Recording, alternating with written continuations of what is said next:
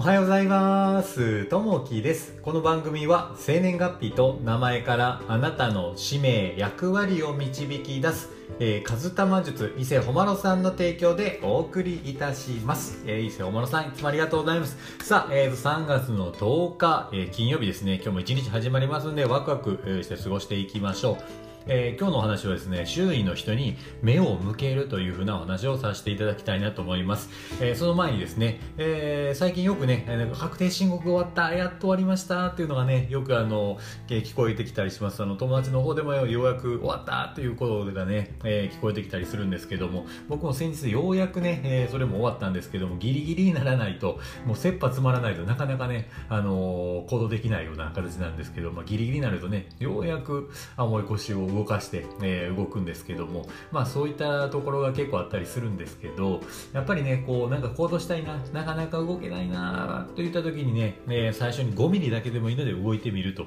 いうところですね。あのそれをすることによって意外とこうすぐ、あの続けて動けたりすると思うんですけども、例えば僕も文字を書いたりするのも結構億劫でめんどくさいなと思うんですけど、え1行書くっていうことでスタートしたのが感謝日記ですね。えーいつも夜通りですね、えー一日の良かったこと、あの感謝することを書き続けて、最初はね、1行だけこう書くっていう習慣つけたんですけど、そうするとね、えー毎日続けられたりとか、あとはね、えーゴミを拾う、う一つだけ拾うっていうところですね、えーゴミ袋を持って、えー一つでいいんで拾おうかなというところからスタートしてゴミ拾いをしたりとか、えーこうラあのランニングとかもそうですけど、最初にね、えーちょっと一歩歩こうというところで一歩、えー外に出て動こうというところからこうランニングをしたりとか、まずはね、えー5ミリ動くというところですね。それをしてみると、えーこう続くというふうな形になるので、まずはね、5ミリだけというところですね。さあ、えー早速なんですけど、あの今日のね、お話に入っていきたいなと思います。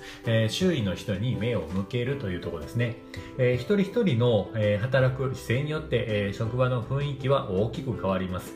えー互いに、えー関心を寄せ合い、えー普段の仕事や生活に目を向け、えー助け合って、えーいくことが大切です。ある日、A さんの職場で、えー向かいのデスクの同僚が、えー上司に、えー依頼された資料を、え探していました。A さんは同僚がどの資料を探しているのかを、え推測し、この資料ですかと、え声をかけ、え渡したのでした。また A さんが電話に出ようとした際、え不意に咳き込んでしまったことがあります。すると隣の同僚が、えー代わりに出ますよと、えー対応してくれたのです、えーこのように気がついたことがあれば声をかけて助け合うことで、えー職場の人間関係は良くなります、えーその結果自分自身も円滑に、え仕事を進めることができます、えーそのためには、えー職場内で、えー業務予定を共有しつつ同僚の日々の変化にも目を向けることが大切になってくるでしょう、え職場で同僚が困っていたら自分から声をかけ、え互いに、え協力し合える職場を、えー築いていきたいものですと、え職場の雰囲気に、え配慮しようというとこですね、あの結構ねこう、えラジオであったりとか音声聞いてたりしてたりするとやっぱり声だけでなんかその方の体調が分かったりとかですね。まあ職場でもそうですけどこう実際にこう会わなくても電話で越しに話してて本当にね声でこの体調どうあの悪いとかっていうのは伝わってくるし逆に、えーこっちからも配慮したりするんですけど逆にですね向こうもやっぱりえー配慮してくれる方ってものすごく多いのでもし困ってたらねなんかこう、えー助けを求めるようなことも、えーどんどん僕もしているような形になるんですけど意外とねあの気を使って、えこれ言ったら相手に悪いのかなこんなことしてもらったら悪いのかなと思いながらですね、えー言わなかったこともあるんですけど、まあ、逆にね言ってくれたらすぐ助けてくれたっていうこともありましたね。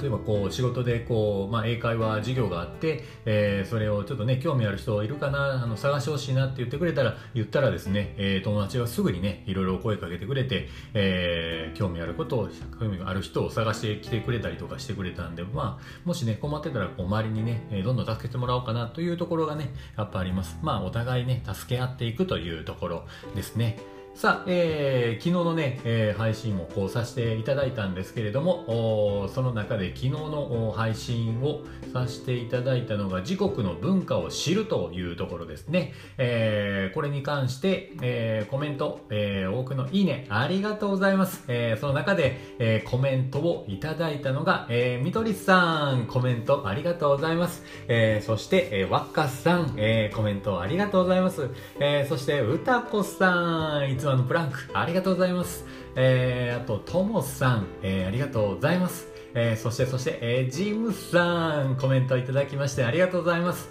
えー、そして、えー、このめさん、コメントありがとうございます。えー、そして、えー、ひろゆきさん、え、名前が変わりましたかね。ひろさん、ありがとうございます。ひろゆきさん、ありがとうございます。えー、リリアさん、えー、コメントいただきましてありがとうございます。いろいろってね、えー、多くのこうコメントいただいて本当にね、えー、励みになっております。えー、最後にね、えー、今日の一言になります。